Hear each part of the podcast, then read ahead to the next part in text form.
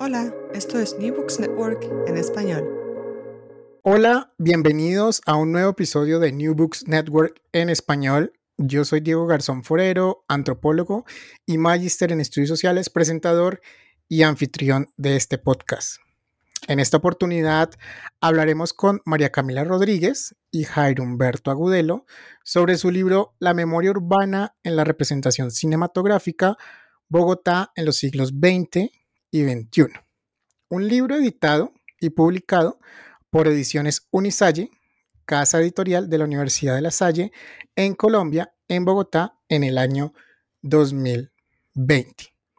Para esta ocasión, como ya les digo, vamos a hablar del libro La memoria urbana en la representación cinematográfica Bogotá en el siglo XX y XXI y voy a presentarles a eh, los dos autores del libro.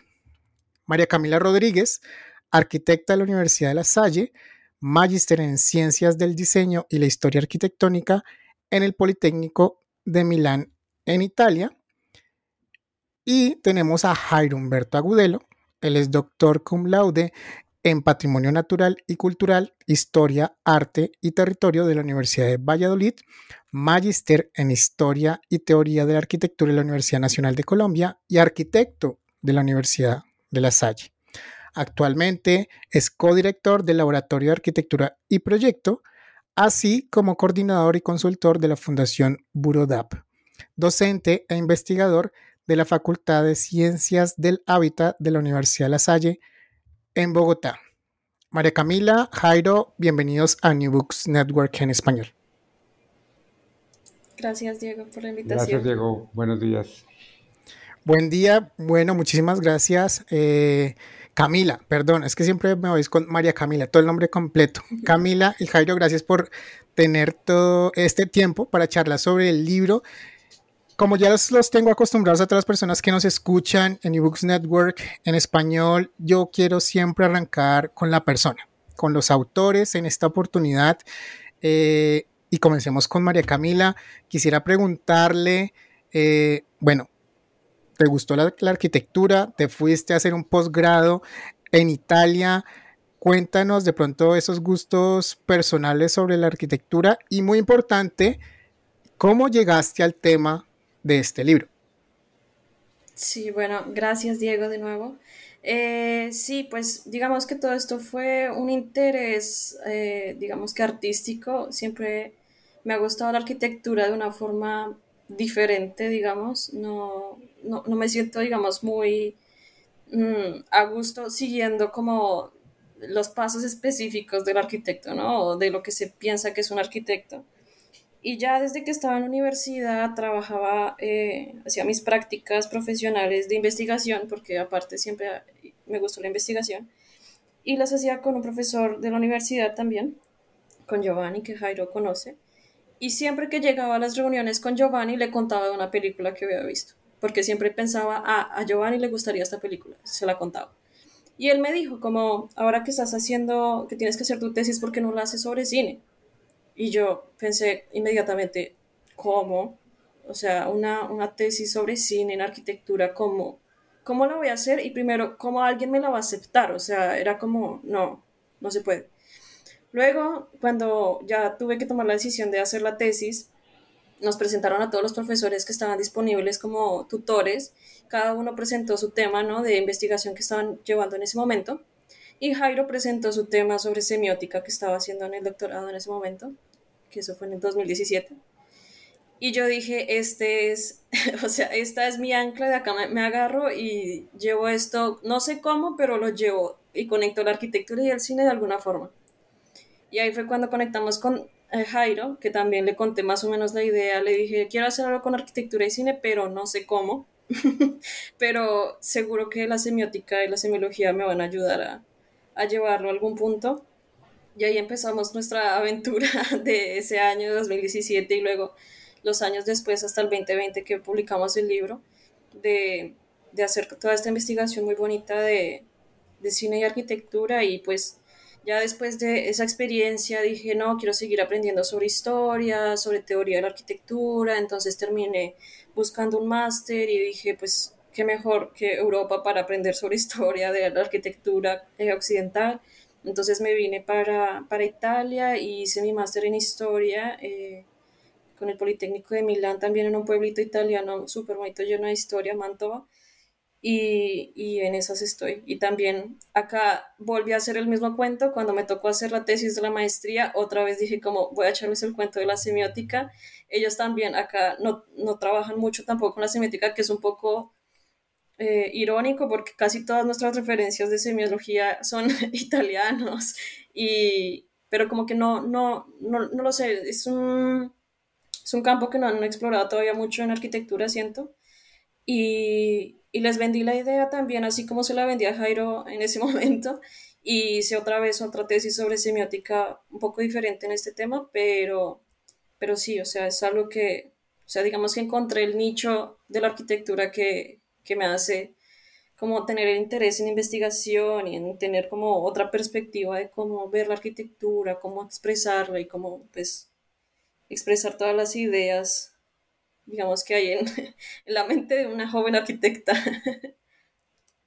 Muy bien, muy bien, chévere, eh, porque creo que las mentes jóvenes están, es para eso, para atreverse y llevar un poquito más allá eh, todos los límites culturales, científicos. Chévere, chévere que nos hayas contado eso, Camila. Jairo, bueno, claramente eres la persona con más experiencia, eh, ya con un doctorado Cuéntanos sobre ti, algo diferente que no haya dicho ya dentro de tu perfil, tus gustos sobre investigación, de pronto tus gustos en escritura, de pronto uh, en qué te enfocas actualmente dentro de la universidad. Cuéntanos un poco sobre ti. Gracias, Diego. Bueno, resulta que yo, yo estudié arquitectura en la Universidad de La Salle y siempre me interesó mucho la ciudad porque eh, no soy bogotano yo llegué a Bogotá para estudiar arquitectura. Entonces mi niñez y la juventud la pasé en otros pueblos cercanos, en Huasca, Cundinamarca, en Facatativá. Y yo venía como de esos pueblos, eh, digamos, más tranquilos, más pequeños, más sencillos. Y cuando llegué a Bogotá, eh, fue interesantísimo descubrir una capital tan grande y tratar de hacerse uno un lugar allí, ¿no? Como, como y, esto, cómo, cómo se entiende esta cosa tan grande. Y ahí fue mi trabajo toda la, toda la universidad, viviendo en Bogotá y terminando la universidad, entré a estudiar la maestría en la Universidad Nacional de, de se llama Historia Editorial de Arquitectura, pero allí me demoré, digamos, yo dije materias y todo, yo decía que voy a hacer de tesis, que voy a hacer de tesis, y en ese, en ese momento yo era aficionadísimo, aficionadísimo a la poesía, a los recitales de poesía, a los poetas, a la Casa de Poesía Silva, etc. Y allí descubrí que, que, la ciudad tenía una dimensión poética muy fuerte y que algunos arquitectos hablaban de arquitectura poética y espacio poético. Y yo decía, pero ¿cómo, cómo se explica eso? ¿De qué se trata eso? Y entonces eh, propuse también la tesis de la maestría como la imagen poética del espacio arquitectónico. Y eso sí, ya fue hace muchos años y, y desde ahí comenzó una búsqueda. Yo al comienzo no hablaba de semiología, hablaba de poética, hablaba de identidad, hablaba de cultura, hablaba de sociología, de antropología del espacio, pero mm, ya con el tiempo y con los otros libros, Presente, el, libro que se llama Presente Habitabilidad del Espacio Arquitectónico, otro que se llama Intangible, eh, Acontecimiento Urbano, fui entendiendo que la cosa tenía digamos, una dimensión mucho más gruesa que simplemente ese asunto de la percepción del espacio de la ciudad como una cosa emocionante o como una cosa lúdica, sino que había un trasfondo cultural en esa experiencia. Y entonces ya, ya llegué al, al punto de, de entender que, que había un tipo de empatías. Entonces escribí, pues sí, me metí hasta, logré, logré después de cinco años de buscar tutor también, igual que Camila. Bueno, a Camila le costó menos trabajo porque, porque nos encontramos en, el taller y fue muy interesante, pero, pero yo duré como cinco años buscando tutor para hacer el doctorado porque eh, como que los arquitectos decían, pero esto no es disciplinar, y los sociólogos decían, pero usted no es sociólogo.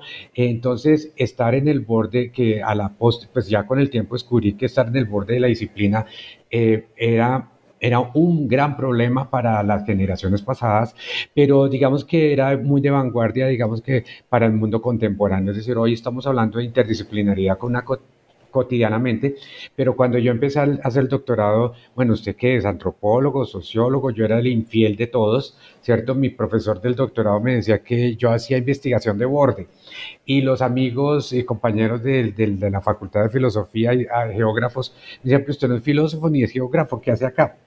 Y entonces, sin embargo, empezamos a trabajar fuertemente en mi proyecto de doctorado y, y construí, digamos que ahí fue donde yo entendí, después de, del primer año de doctorado, entendí la gran diferencia entre estética, psicología y semiología.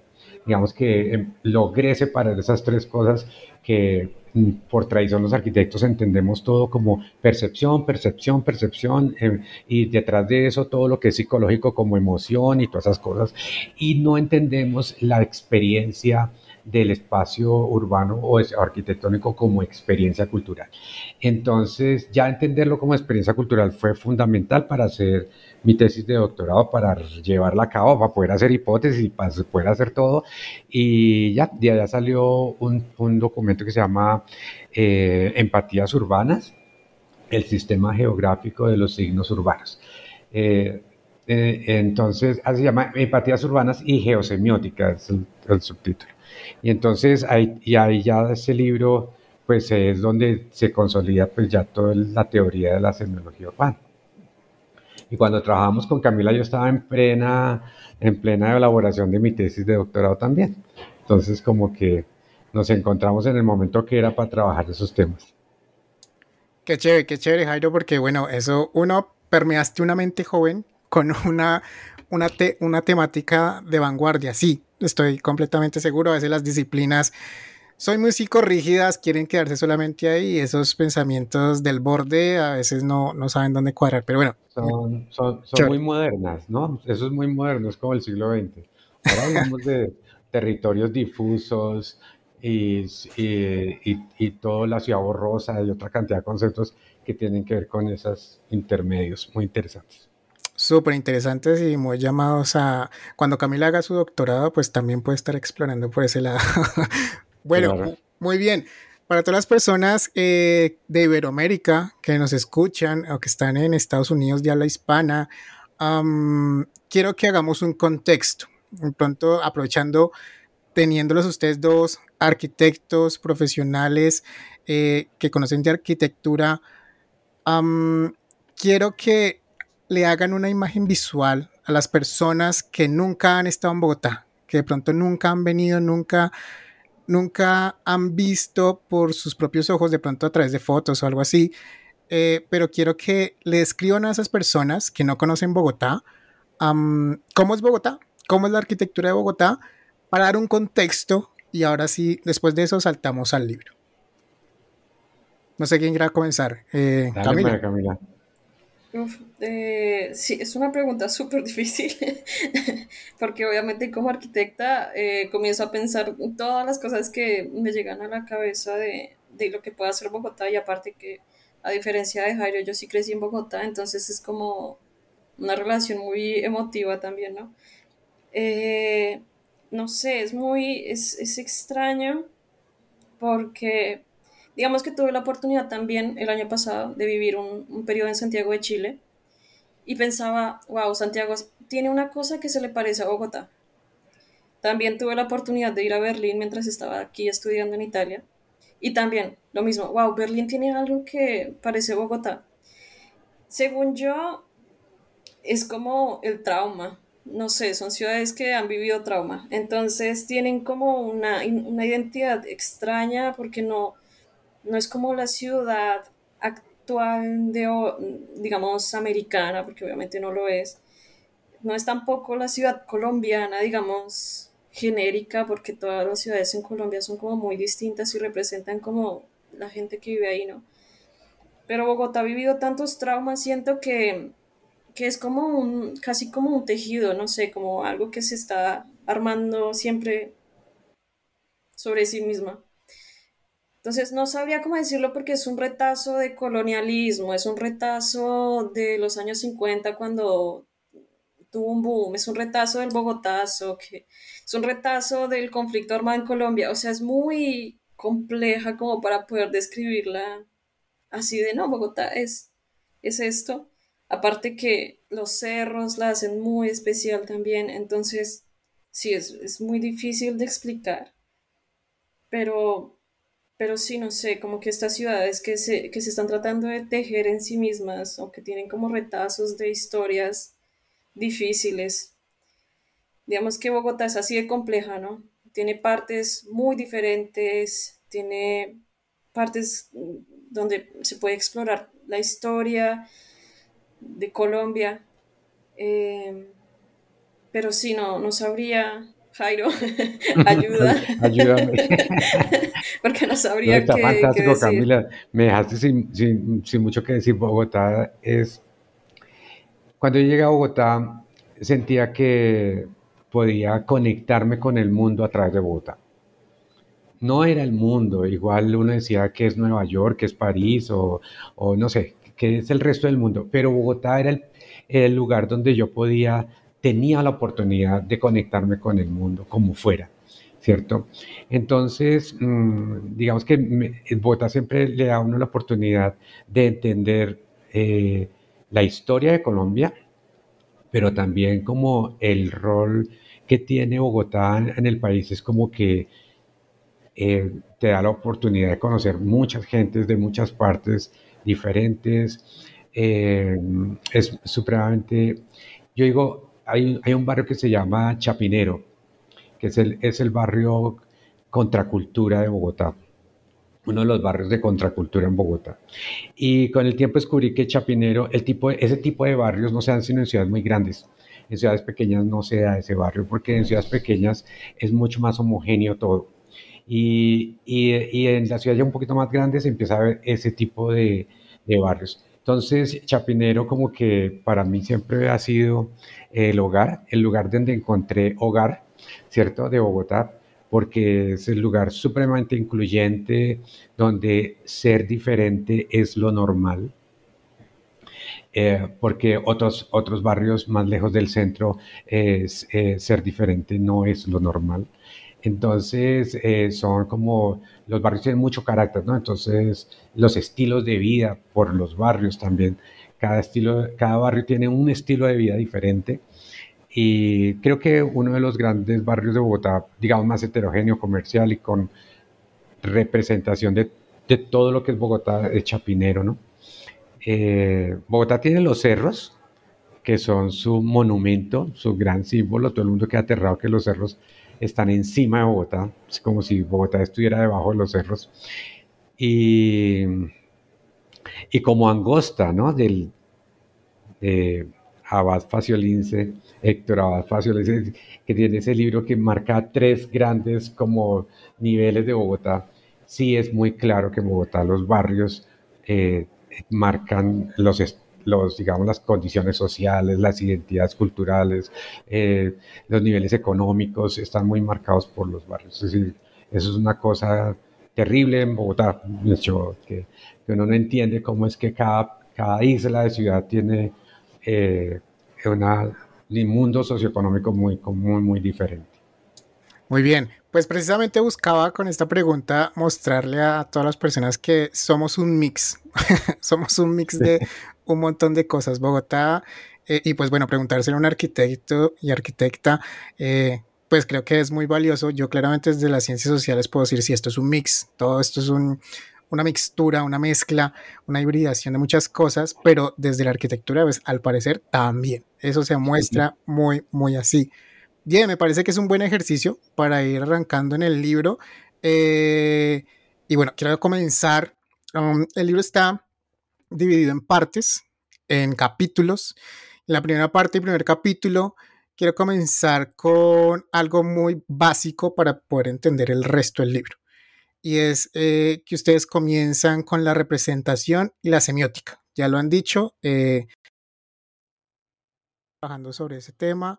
Ah, cuéntenos sobre esta relación de cómo entender esta propuesta del libro, o más bien, cómo entender la representación cinematográfica con la semiótica. Cuéntenos un poco eso para que las personas se hagan una idea. Eh, sí, bueno, em, digamos que mm, como te explicaba antes, o sea, mi idea, porque pues este libro fue mi tesis de pregrado, con lo que me gradué de arquitecta, entonces estaba buscando obviamente una forma de conectar arquitectura y cine, ¿no? Las dos cosas que me gustaban más. Y encontré en la semiótica eh, esa conexión, pero sobre todo porque la semiótica siento que es la forma en que mm, se puede explicar muchas cosas de la arquitectura en cualquier contexto, ¿no? O sea, digamos que para mí eh, Jairo me dio esta herramienta que se llama la semiótica que, que sirve casi que para todo, para analizar arquitectura, para hacer arquitectura, para pensar ciudad. Eh, entonces yo decidí empezar a pensar, o sea, ¿cómo, ¿cómo estamos viendo nosotros la ciudad, Bogotá? Porque a la final eh, todo el libro está basado en la ciudad de Bogotá, en el cine. Em, ¿cómo, ¿Cómo se ve Bogotá en el cine? ¿Qué, ¿Qué es lo que se está mostrando en Bogotá en el cine? La misma pregunta que me estás haciendo tú de descríbeme Bogotá, digamos que se la estoy haciendo a los directores de cine, ¿no? Ustedes muéstrenme Bogotá, ¿cómo están viendo ustedes Bogotá desde sus ojos, ¿no? Y obviamente eso incluye un montón de factores personales, de contexto social, quién es el que está haciendo la historia, quién la escribió, qué historia están contando. Entonces eso cambia toda la perspectiva de lo que es Bogotá. Entonces, digamos que la primera parte es entender que todas estas representaciones, o sea, todas estas eh, partes de la ciudad, todos estos edificios en los que se grabaron estas películas, porque esencialmente la idea era encontrar películas que hayan sido grabadas en la ciudad o en lugares que existen en la ciudad, no en un estudio de grabación, sino en Bogotá. Eh, ¿Qué estaban contando de la ciudad? ¿Cuál era el contexto? O sea, Bogotá, ¿qué, qué, qué función cumplía en la historia, no? Entonces era solo el fondo para contar una historia romántica y, y un poco fuera de lo común o era un personaje también de la historia y eso qué, qué significa para la arquitectura y para la ciudad, ¿no? Para la identidad de la ciudad. Entonces empecé como, empezamos con Jairo a analizar qué tipo de representaciones se puede ver de una ciudad, específicamente en el cine, y me basé en una teoría de un fotógrafo, de Philippe Dubois, que explica cómo se puede ver la representación de, de las imágenes en general. Él no habla de arquitectura, pero de imagen en general. Entonces eh, hablaba de que había eh, una representación mitificada, una representación imaginada, y cómo esto se podía ver a través de la persona que estaba creando la imagen, ¿no? Entonces empezamos a tratar de, de clasificar qué visiones de ciudad existían en el cine y qué visiones de, de ciudad se estaban contando en las películas. Y ahí, eh, digamos que interpolé esta teoría de Philippe Dubois con la misma teoría de Jairo, de la semiótica, que, digamos que ayudó a, a, a llevar como toda esta idea a la realidad. Eh, no sé, Jairo, si quieres explicar tú lo de la semiótica. como para, eh, de introducción es muy importante esto de la semiótica la semiótica, digamos que se estudia originalmente en el lenguaje escrito, es decir, nace del lenguaje escrito. Sin embargo, eh, durante finales del siglo XX, eh, ya la semiología empezó a estudiarse en, la imagen, en la publicidad, en la política, ¿cierto? Eh, y entonces como que la disciplina de la semiótica fue aplicable a otros lenguajes, al lenguaje visual, a la pintura. y entonces yo ya me he dado cuenta de este fenómeno, digamos, de este, cómo, cómo la semiología estaba haciendo tránsito a otras disciplinas que no fuera el lenguaje escrito. Y, y, entonces trabajé un tiempo en semiología en la publicidad y en los medios de comunicación, ¿cierto? Y tuve que dictar una clase para, para, en comunicación eh, sobre semiología en, en, el, en el, digamos, en el, en el, no en el cine, sino en la, en la publicidad, sobre todo. Y ese fue el, el escalón cuando yo trabajé empecé a trabajar con Carlos. Dije, listo, perfecto, vamos a hacer semiología en el cine. Y, y, y, lo mismo, al mismo tiempo, estamos haciendo semiología en la arquitectura. A la final, la simología se entiende como eh, la dimensión cultural de la experiencia estética o de la experiencia social.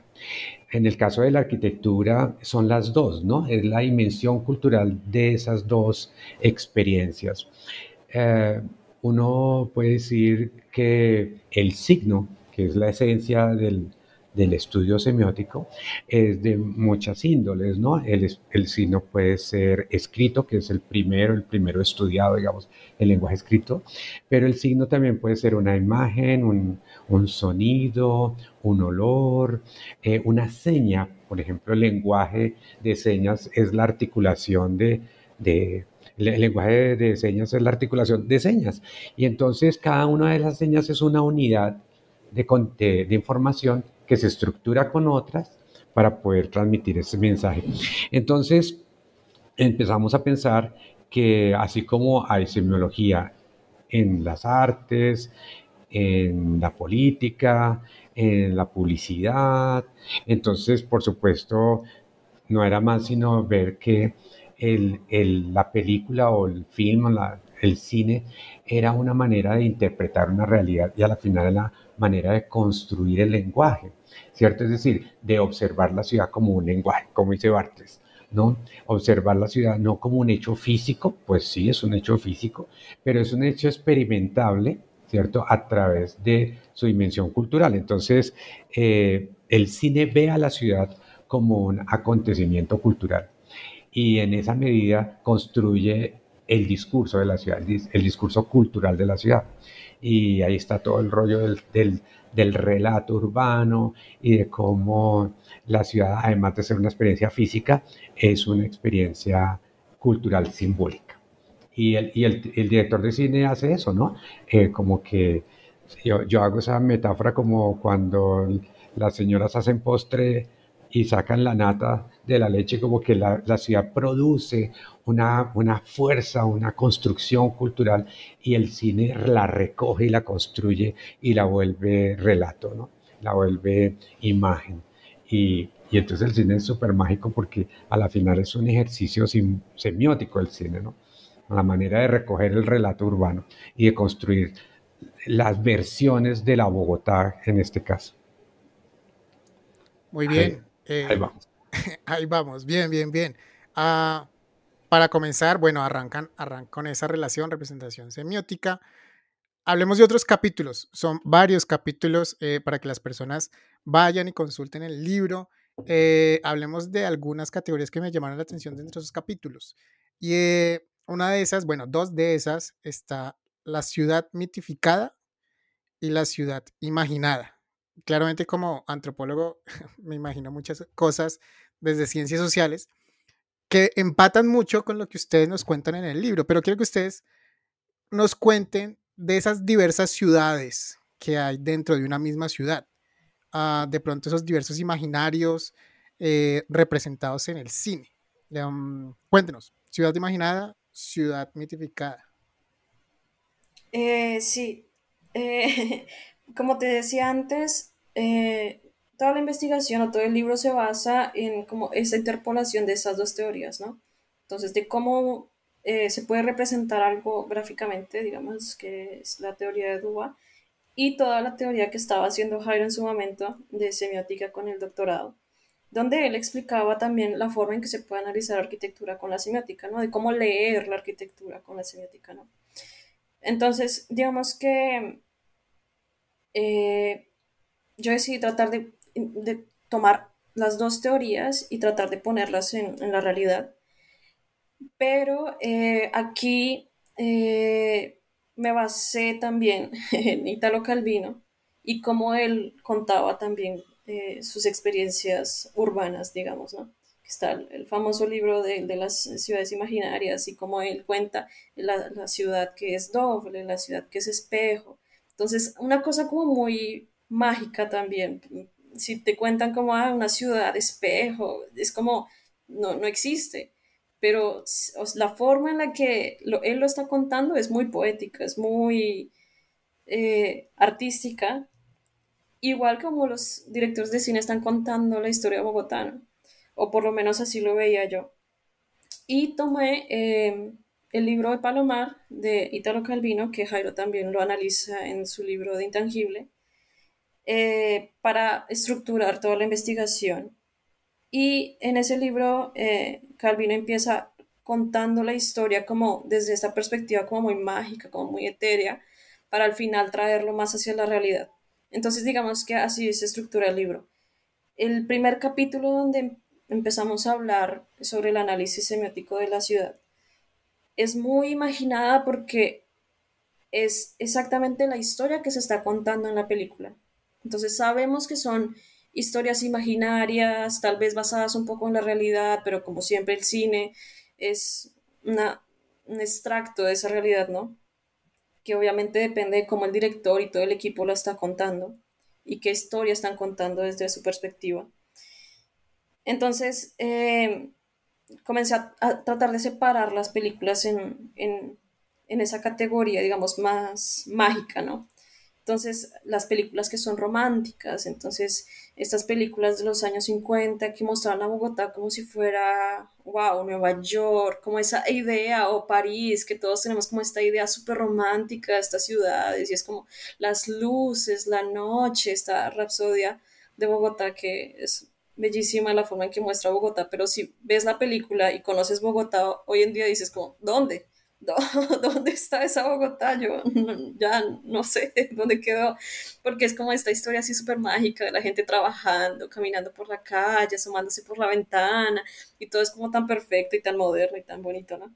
Entonces es como esta idea mitificada, ¿no? Entonces es como en los años 50 Bogotá representaba esta idea como más comercial, capitalista, de la gente que se mueve, gente que trabaja, y los carros, y las avenidas, y los edificios, y los buses. Luego, a medida que va pasando la historia y también, eh, digamos que las películas van cambiando su enfoque, ¿no? Y también sus directores, porque empiezan a, a existir directores nacionales que hacen ya, que intentan contar también sus historias personales también la forma en que representan a la ciudad cambia. Entonces este imaginario de ciudad empieza a cambiar. Es como si yo, al inicio, como estaba describiendo Bogotá, yo la estoy contando con mi experiencia personal, porque crecí en Bogotá, porque conozco otras ciudades, entonces tengo este imaginario personal que yo creé en mi cabeza de lo que es Bogotá para mí. Jairo, que no, no es de Bogotá, tiene una perspectiva diferente. Cuando llegó a Bogotá y encontró esta ciudad grande, esta conexión con el mundo, ambos tenemos una experiencia muy diferente de lo que es Bogotá y nos imaginamos esa Bogotá eh, basados en esa experiencia, ¿no? Entonces empezamos a crear esta identidad de lo que es Bogotá, es casi como si fuera una persona. Entonces la miras y ya comienzas a decir, ah, si esta persona de pronto no me cae bien porque se sienta así, o esta persona seguro es entretenida porque se viste de esta forma. Entonces es lo mismo, pero con la arquitectura y con la ciudad. Entonces esta calle como que es peligrosa, entonces mejor no voy por allá. Ay, no, esta ciudad es como, como fea, entonces mejor, ah, no, no me gusta, mejor me voy de acá. O habrá gente que llega y dice como, wow, esta ciudad es increíble, mira cómo los cerros están ahí, mira cómo el colonialismo. No, wow. Entonces es este imaginario que nos creamos nosotros basados en nuestra experiencia personal y que yo intenté clasificar basado en las historias que estaban contando los directores de cine, ¿no? Entonces, si había una, historia romántica, ¿cómo se estaba usando la ciudad? Ah, sí, la ciudad súper romántica. Si estaban contando una, una historia de falsos positivos, por ejemplo, del conflicto armado. Entonces, Bogotá ya no era así romántica de, como en los años 50, ya es una ciudad mucho más, digamos, mala, eh, como que depresiona y los buses ya no son lindos para subirse ir a trabajar, sino es una situación casi que traumática subirse a un transmilenio. Entonces es una historia muy diferente, pero así es como, digamos, cada uno basados en nuestra experiencia y en este caso en estas películas que están contando una historia de un personaje que está dentro de la ciudad, comienza a mostrar, digamos, este personaje cómo ve la ciudad y que inherentemente es una representación de cómo ese director o el que escribió el guion o la gente que participó en esa película también entiende o tiene los mismos imaginarios de ciudad. Entonces es como tratar de mostrar diferentes ciudades o diferentes identidades que tiene Bogotá que se ven fácilmente en una película. Puedes pasar de Rapsodia a Bogotá a Silencio en el Paraíso y son dos ciudades completamente diferentes, pero son la misma. Entonces es como toda esta dualidad o todo este mix que contábamos antes de, de todas estas características complejas que tiene Bogotá y que tiene cualquier ciudad, ¿no? Pero sí, más o menos digamos que esa es la idea, ¿no? Empezar por el, por el mito. Entonces, la ciudad buena, la ciudad linda o la ciudad mala, eh, que me lleva a la desesperación. ¿Cuál es el mito? ¿Qué, qué, qué nos está contando cada película, no? Entonces, más o menos ahí empezamos hasta que llevamos hasta la realidad, ¿no? Hasta lo que existe en Bogotá físicamente y ahí ya hablamos de arquitectura, entonces digamos que es como más la parte poética y ya que nos, que nos decanta hacia, hacia la realidad. Que era, que era eh, la diferente el proceso de, de, quien conoce la ciudad iba construyendo la dimensión poética y eh, como de lo físico a lo poético mientras que aquí era tomar la película, que era como coger el cordón por el otro extremo, es decir, coger desde lo poético e ir yendo hacia la realidad y darnos cuenta que, que, la realidad lo contiene todo, pero, pero eh, tomar el cordón desde, desde el logro ya, digamos, simbólico, mítico de, de, este, de estas diferentes Bogotá, ¿no? las diferentes Bogotá de eso, es, eso ha sido súper interesante porque yo me acuerdo una charla con Juan Carlos Pérgolis, mi profesor. Él me enseñó eso. Él me enseñó, cada uno de nosotros tejemos una red. Cada uno de nosotros es una ciudad. Cada uno de nosotros eh, construye una relación con la ciudad completamente diferente a la de cualquier otra persona. Nosotros podemos compartir ciertos nodos con ciertas personas pero es muy difícil, ni siquiera con tu pareja compartes todos los espacios y los lugares y las experiencias de Bogotá. Entonces, digamos que yo escribí el otro día una, una columna que era sobre, decía algo así que si, si, si te empiezas a encontrar con una persona en muchos lugares, quiere decir que tu red y la de él tienen muchos lugares en común, es decir, que tus vidas son familiares. Y entonces dejábamos de ver a Bogotá como sectores, digamos, como, como territorios, que es como muy bidimensional, y empezamos a verla como capas, capas. Entonces, eh, la ciudad eh, romántica está en, toda Bogotá, pero escogemos aquellos nodos que son especialmente románticos para unirlos y crear la, la red romántica de Bogotá, digamos. Y entonces hay otra capa que es la ciudad fragmentada, la caótica, la violenta, y entonces cogemos ciertos nodos de esa red, ciertos nudos de esa red, y lo levantamos y entonces levantamos la ciudad violenta. Entonces, a la final la ciudad es una eh, construcción de capas, de unas, unas y otras capas, y que nosotros podemos navegar por ellas, ¿cierto? Y, e ir a, a las diferentes capas de la ciudad, eh, así como vamos a los diferentes barrios, que es una visión, digamos, más, eh, digamos, más realista, ¿no? Ir a los diferentes barrios. Pero aquí estamos hablando de la construcción de ese relato, de, del, del, carácter de cada relato de la ciudad. Entonces, de la ciudad romántica, la ciudad caótica, la ciudad violenta, la ciudad underground, eh, la ciudad high-tech, la ciudad París, es decir, hay muchas ciudades en la ciudad y todas están conviviendo una con otras. Es como, como la película eh, La vendedora de rosas, ¿no? Eh, ella vive un mundo y los que compran las rosas viven otro mundo y, se ven. El, el, comprador de, de las rosas la ve a ella, pero no ve a su mundo. Y la ve a ella desde su mundo.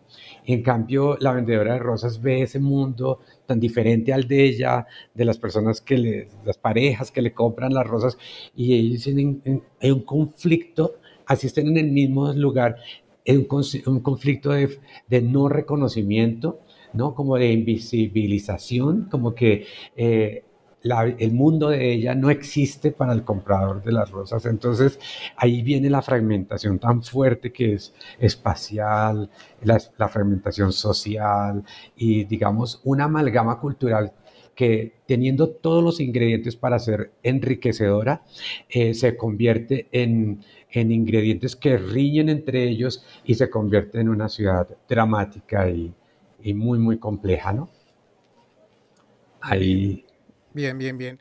Ah, listo. Listo, creo que nos queda bien, bien claro más cómo agarrar esa ciudad mítica, bueno, mitificada y ciudad imaginada. Y también como buenos eh, profesionales de lo tangible que son ustedes, en, en el libro también se muestran o bueno, se hace énfasis en ciertos lugares que se muestran en las películas, lugares públicos, lugares privados, eh, edificaciones, puntos claves en Bogotá que conocemos como Monserrate, la carrera séptima, la décima, el pasaje Hernández, la Casa Uribe, tan importante por allá en los noventas con una película muy famosa, colombiana. Eh, quisiera que exploremos esos lugares que se muestran en las películas de pronto que nos cuenten un poco por qué son importantes en esa representación de lo que es Bogotá. Eh, sí, bueno, como te decía antes, que la estructura del libro es como traerte este mito, ¿no? De esta situación mágica, esta Bogotá mágica y traerla más hacia la realidad.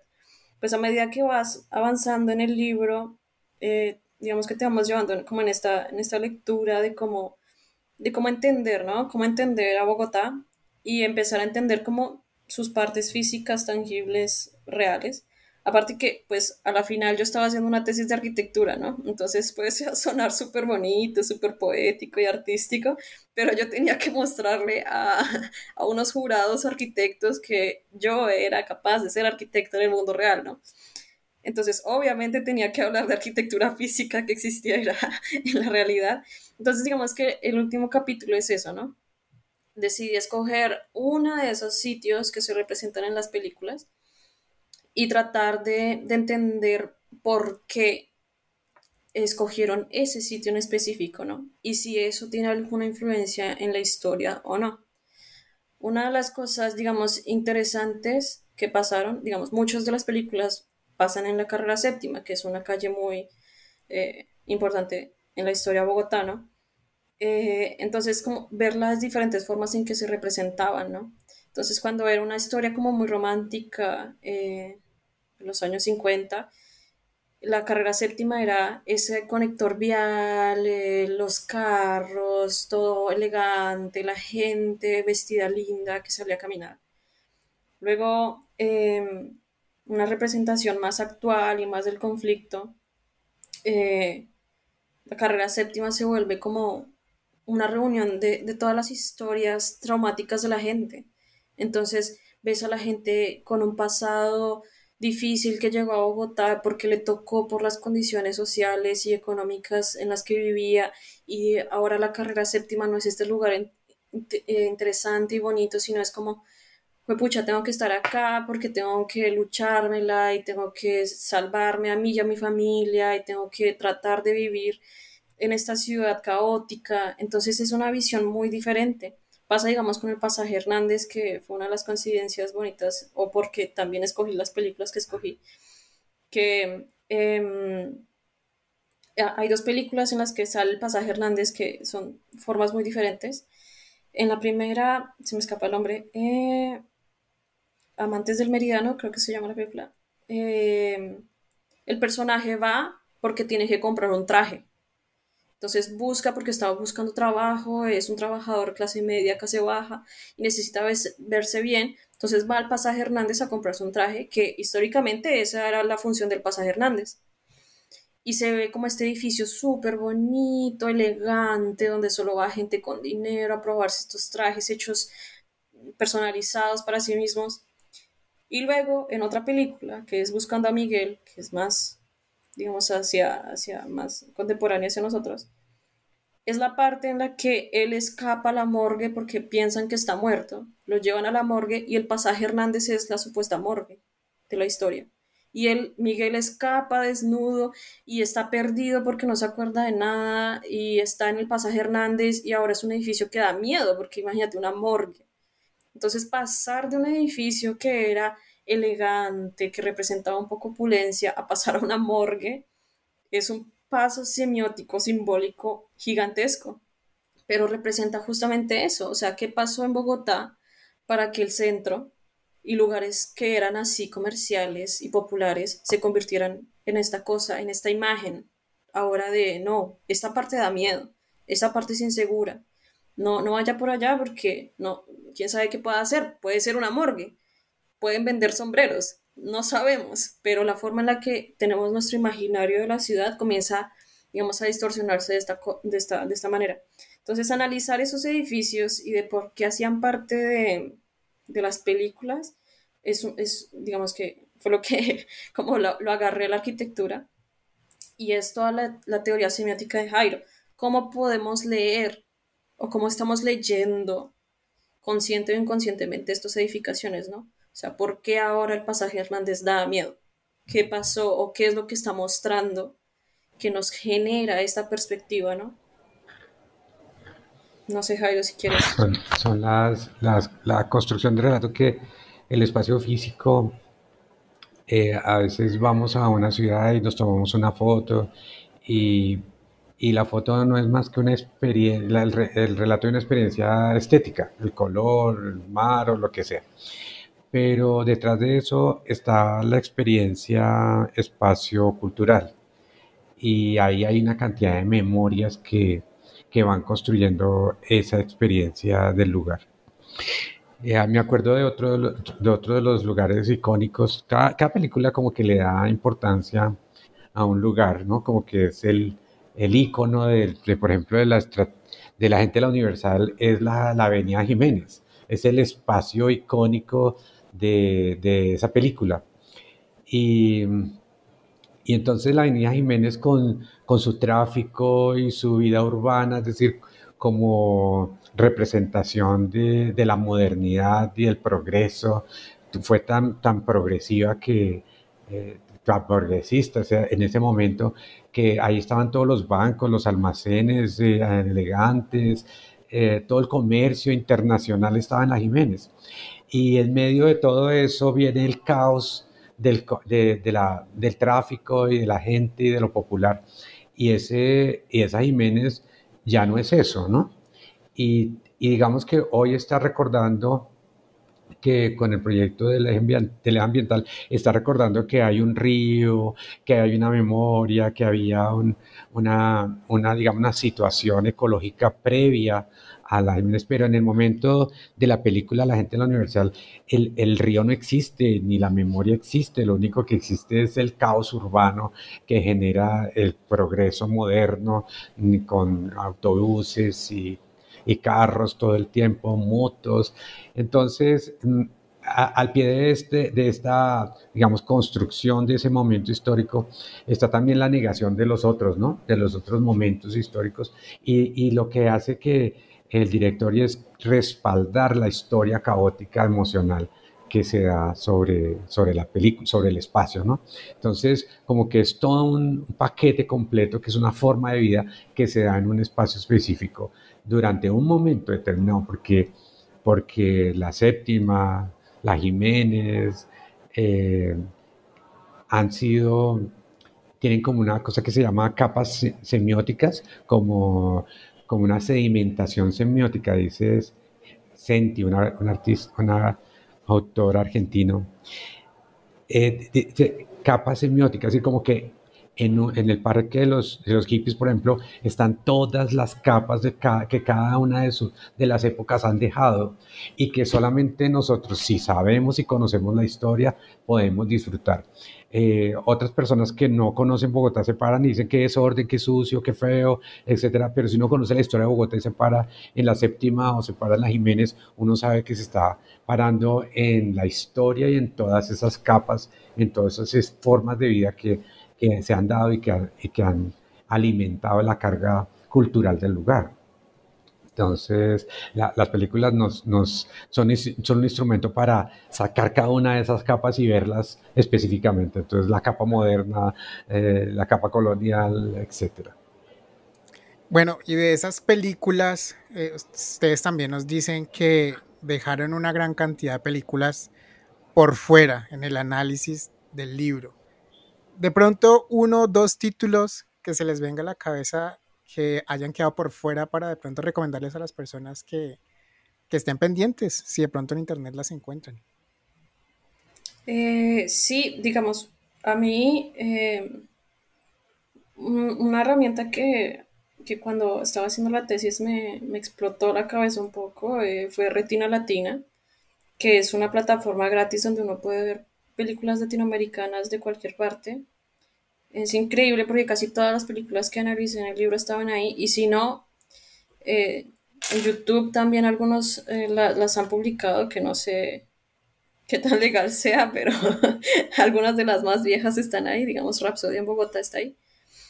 Eh, pero sí, hay muchísimas, digamos, Chircales, que es una famosísima Bogotá que cuenta toda la historia de la fabricación de ladrillo a las periferias de Bogotá y cómo esta gente que trabajaba en la, en la fabricación de ladrillo percibía la ciudad, ¿no?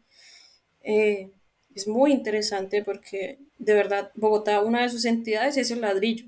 Entonces es la ciudad hecha a punta de ladrillo. Y ver cómo la gente que literalmente con sus manos construyeron estos ladrillos, cómo ellos no tenían ni siquiera una casa donde vivir y le dieron esa identidad a la ciudad, es bastante interesante, pero obviamente ya, o sea, yo tenía que limitarme un poco, entonces a la final eran nueve películas. Hay otra también muy interesante que es Confesión a Laura, que es la historia de dos personajes que viven el Bogotazo en el centro de la ciudad. Entonces, en, históricamente en el Bogotazo, para la gente que no sabe, eh, fue un, un momento histórico de Bogotá donde prácticamente toda la ciudad fue destruida. Entonces estos dos personajes se quedan encerrados en sus casas mientras la gente afuera está destruyendo la ciudad y están viviendo como esta historia un poco romántica, pero al mismo tiempo escuchan como la gente grita y destroza y todo, entonces es como una dualidad bastante interesante también y, y representa muy bien, digamos que, esa historia del centro. Pero digamos que a la final eh, escogí las películas que escogí porque estaban representando un poco su tiempo también, ¿no? No quería que fueran documentales porque obviamente un documental está tratando de ser fiel a la realidad de ese momento, ¿no? Quería que fueran eh, historias imaginadas para poder, digamos, llevar esa mitificación a algo mucho más mágico, digamos, o más artístico, porque de alguna forma crear una historia imaginaria en una ciudad real pone un contexto histórico, ¿no? Entonces, por ejemplo, la gente de la Universal es un completa, una crítica completa al modernismo y cómo la, la gente moderna que vivía en las ciudades grandes vivía como caótica. Solo el inicio de la película es una ciudad habitada por animales salvajes. Entonces es como esta crítica a la sociedad del momento. Entonces esto es importante porque representa cómo se vivía en ese momento, ¿no? Y cuáles eran los, las angustias o las críticas que estaban tratando de expresarse con estas historias. E inherentemente ahí también va la ciudad. Entonces, era lo que estaba tratando de explorar, ¿no? O sea, si están haciendo esta crítica social a la sociedad, ¿cómo se ve, digamos que, involucrada la arquitectura en esa crítica? Porque evidentemente hace parte.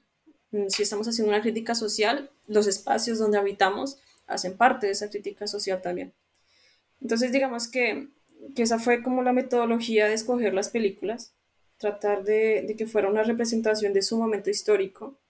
Pero claro, hay muchísimas, muchísimas. Y la que le recomiendo a todos, que es mi favorita, es La Estrategia del Caracol, porque es exactamente una representación, es un, una imagen de Colombia, de Bogotá, o sea, es de mis favoritas porque en el libro también hablamos de que la casa donde pasa toda la película es casi como una Bogotá pequeña, porque toda esa complejidad de la ciudad pasa casi que en esa casa, la injusticia, la forma en que la gente se apropió de la casa, es una película que si alguien tiene la oportunidad de verla, es increíble, la estrategia del caracol es, es de verdad una, una increíble muestra de, del cine colombiano. Bien, muy bien, Jairo. No sé si quiera regalarnos de pronto algún título. A mí, pues hay muchos. Hay una, hace poco la Cinemateca hizo una, un recorrido por el cine donde Bogotá es la protagonista de muchos. Salvador, como El gato y el ratón, eh, la, el, la, defensa del dragón, etcétera. Pero hay una que, que a mí me marcó la vida y todavía, y es Satanás. Ah, sí. eh, la película muestra un momento digamos, eh, digamos que una situación psicológica del Señor y tal, pero, pero esta, esta eh, es que, digamos, este recorrido por el, por el lado absurdo, subconsciente, eh, del personaje también es un recorrido por, por lugares tan cotidianos, tan conocidos por todos. No, no tuvo que irse por allá. Es que las cosas terribles, psicológicamente terribles, pasan por allá en los rincones más ocultos. No, en la séptima, en un restaurante de la séptima supremamente conocido de Chapinero, en el edificio en diagonal que era un edificio de apartamentos normal. entonces, ese recorrido que hace el personaje por lugares tan cotidianos, eh, pero un recorrido psicológico tan, tan, digamos, underground, siempre como, que su mente estaba en otro, en otro lugar, ¿cierto? Y entonces dice uno, miércoles, eh, las dimensiones de Bogotá son, son tan fuertes que no están en los ojos, ¿sí? Y que cada uno de nosotros es una historia completamente diferente en cualquier lugar cotidiano. Entonces, bueno, no sé, esa y muchas otras que, que igual de otras partes, de otras ciudades, ¿no? Mm, cuando Woody Allen hace películas mm, Manhattan o después que hace Medianoche en París, pues está sacándole a, a, las ciudades todo su potencial eh, cultural, simbólico, estético, es increíble cómo las convierte en obras de arte, ¿cierto?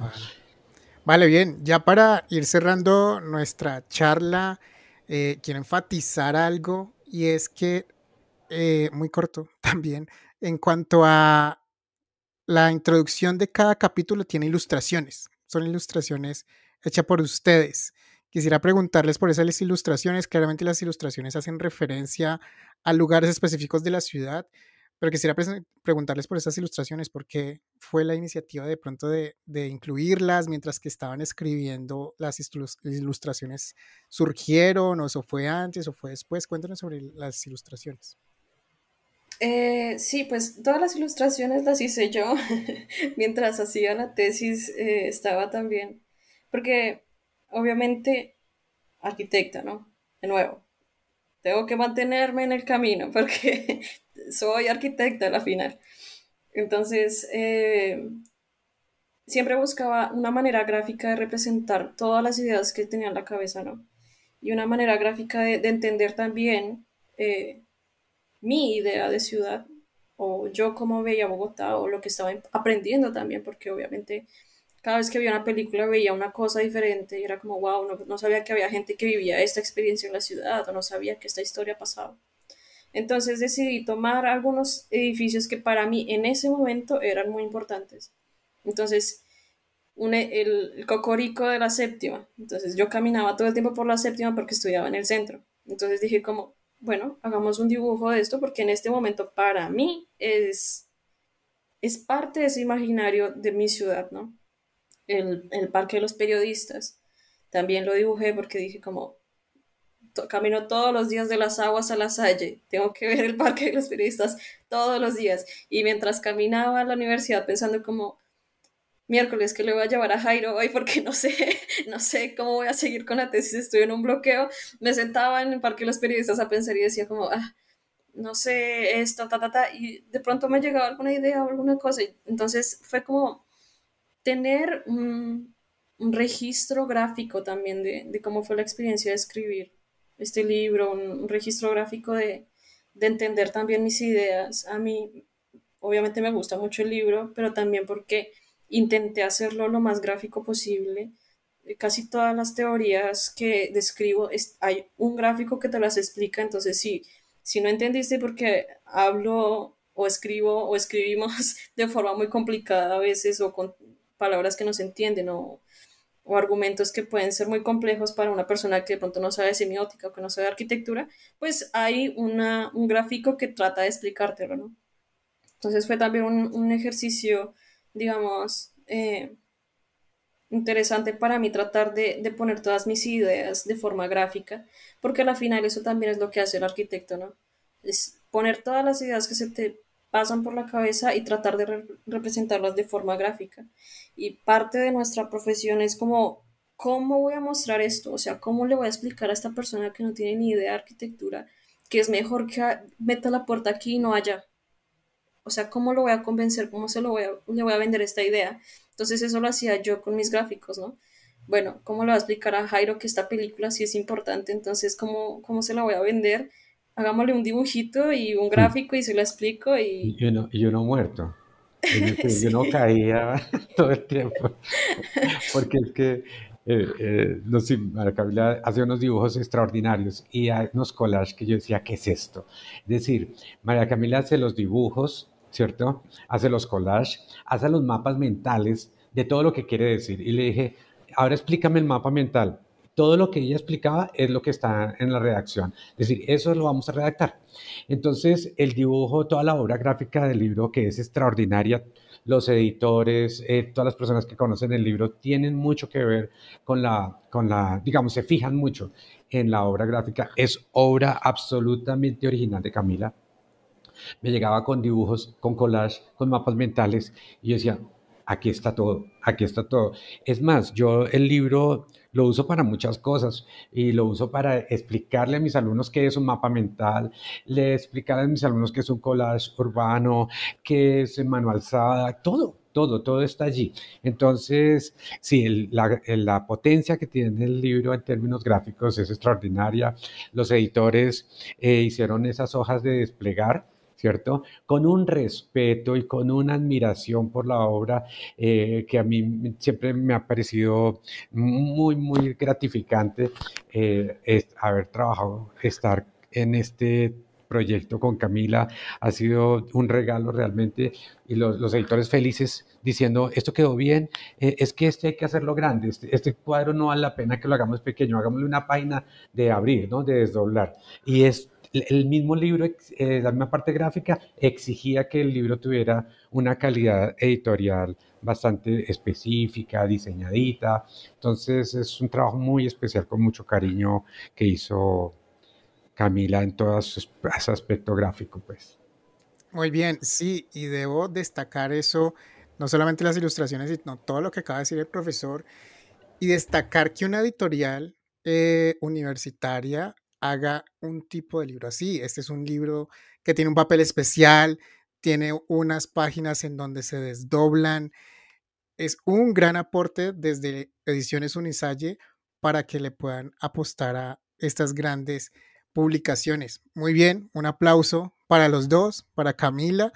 Gracias por el tiempo. Muy bien, ah, antes de dejarlos ir, eh, ¿en qué están trabajando ahora? De pronto qué proyectos se vienen a futuro, qué están escribiendo ahora, dónde los vamos a leer próximamente. Camila. Eh, bueno, yo estoy en el proceso ahora de, tratar de publicar mi tesis de la maestría, donde obviamente hablé de semiótica otra vez, pero en este caso de eh, cómo fue la resignificación simbólica de los monumentos durante las protestas del 2021 en Bogotá. También es una experiencia gráfica, eh, porque hablé de grafitis, de monumentos de representación eh, en la ciudad. Entonces, digamos que eso es lo que estoy trabajando en este momento, tratar de, llevar ese, eh, eh, esa investigación a, algo tangible y esperar si donde, donde me reciben a publicar esta investigación que también es muy bonita. Y sí, acá explorando todavía en Italia qué, qué oportunidades puedo tener como arquitecta también. Entonces digamos que ese es el, momento en el que estoy ahora. Qué bueno, qué bueno, chévere. Seguramente alguna editorial va a querer editar y publicar esa publicación ya con esta primera experiencia. Gracias, Camila. Jairo. Bueno, mm, el libro, el último libro que, que logré trabajar fue el libro de la tesis del doctorado, que también pues, se demoró como dos años después de graduarme se llama Empatías Urbanas y Geosemiótica. Ese libro pues, fue, una, fue una coedición de la Universidad de La Salle y la Universidad de Valladolid.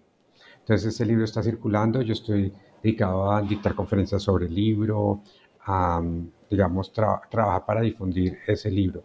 Por otro lado, estaba, eh, acaba de terminar un, artículo para, para una revista en la Universidad de Murcia mm, sobre geosemiótica específicamente, es decir, como una parte del libro. Estoy trabajando que, digamos, hay muchas partes del libro que, que se quedaron como, que son como planteadas y que se pueden realmente profundizar. Entonces, como cogiendo algunos capítulos que me parecen fundamentales del libro para poderlos eh, profundizar. Tenemos un colectivo con Camila y con otros ex estudiantes míos que, con los que hemos, digamos, como compartimos el amor por la, por la semiología ese colectivo a veces se duerme, a veces se despierta, pero está ahí pendiente porque sabemos que yo tengo muchas ganas de que hagamos eh, más cosas, hemos hecho algunas, pero bueno, ahí estamos. Eh, ahorita estoy trabajando en, en, el proceso a ver si podemos, digamos que ahí está la tesis de Camila fue laureada, ¿cierto? Y, y, y, la, y, la, y tengo otra tesis de otro estudiante, Brian Holguín, que es extraordinaria también, es, muy interesante. Entonces estamos trabajando en a ver si publicamos un artículo de esa, de esa tesis el, con el colectivo y, y nada, trabajando, ahorita estoy trabajando también en, en restauración y, y, pues como consolidación de patrimonio en Onda y que eso es una, una ciudad que está llena de magia y de poesía, la ciudad de Onda, Tolima allá trabajo también muchas cosas. Muy bien, Jairo, pues muy bien, ahí estamos muy pendientes de tus próximos trabajos y de lo que estés produciendo. Bien, Camila, Jairo, una vez más, gracias por el tiempo, gracias a todas las personas que nos estuvieron escuchando en eBooks Network en español. Recuerden compartirnos de pronto en el sílabus, así como el profesor comparte el libro de Camila, el libro de los dos, uh, dentro de los dentro de, lo, dentro de sus clases, como buenos ejemplos de hacer arquitectura, pues ustedes también compartan este podcast en sus sílabus con sus estudiantes, con colegas, personas que estén interesadas en conocer sobre memoria audiovisual, memoria urbana, sobre arquitectura en Bogotá. Siempre estamos ahí en Spotify, en Apple Podcast o nuestra web en newbooksnetwork.com, que próximamente tendrá una renovación eh, en su diseño para que le vayan y le echen un ojo. Muy bien, yo soy Diego Garzón Forero y nos estamos escuchando en la próxima.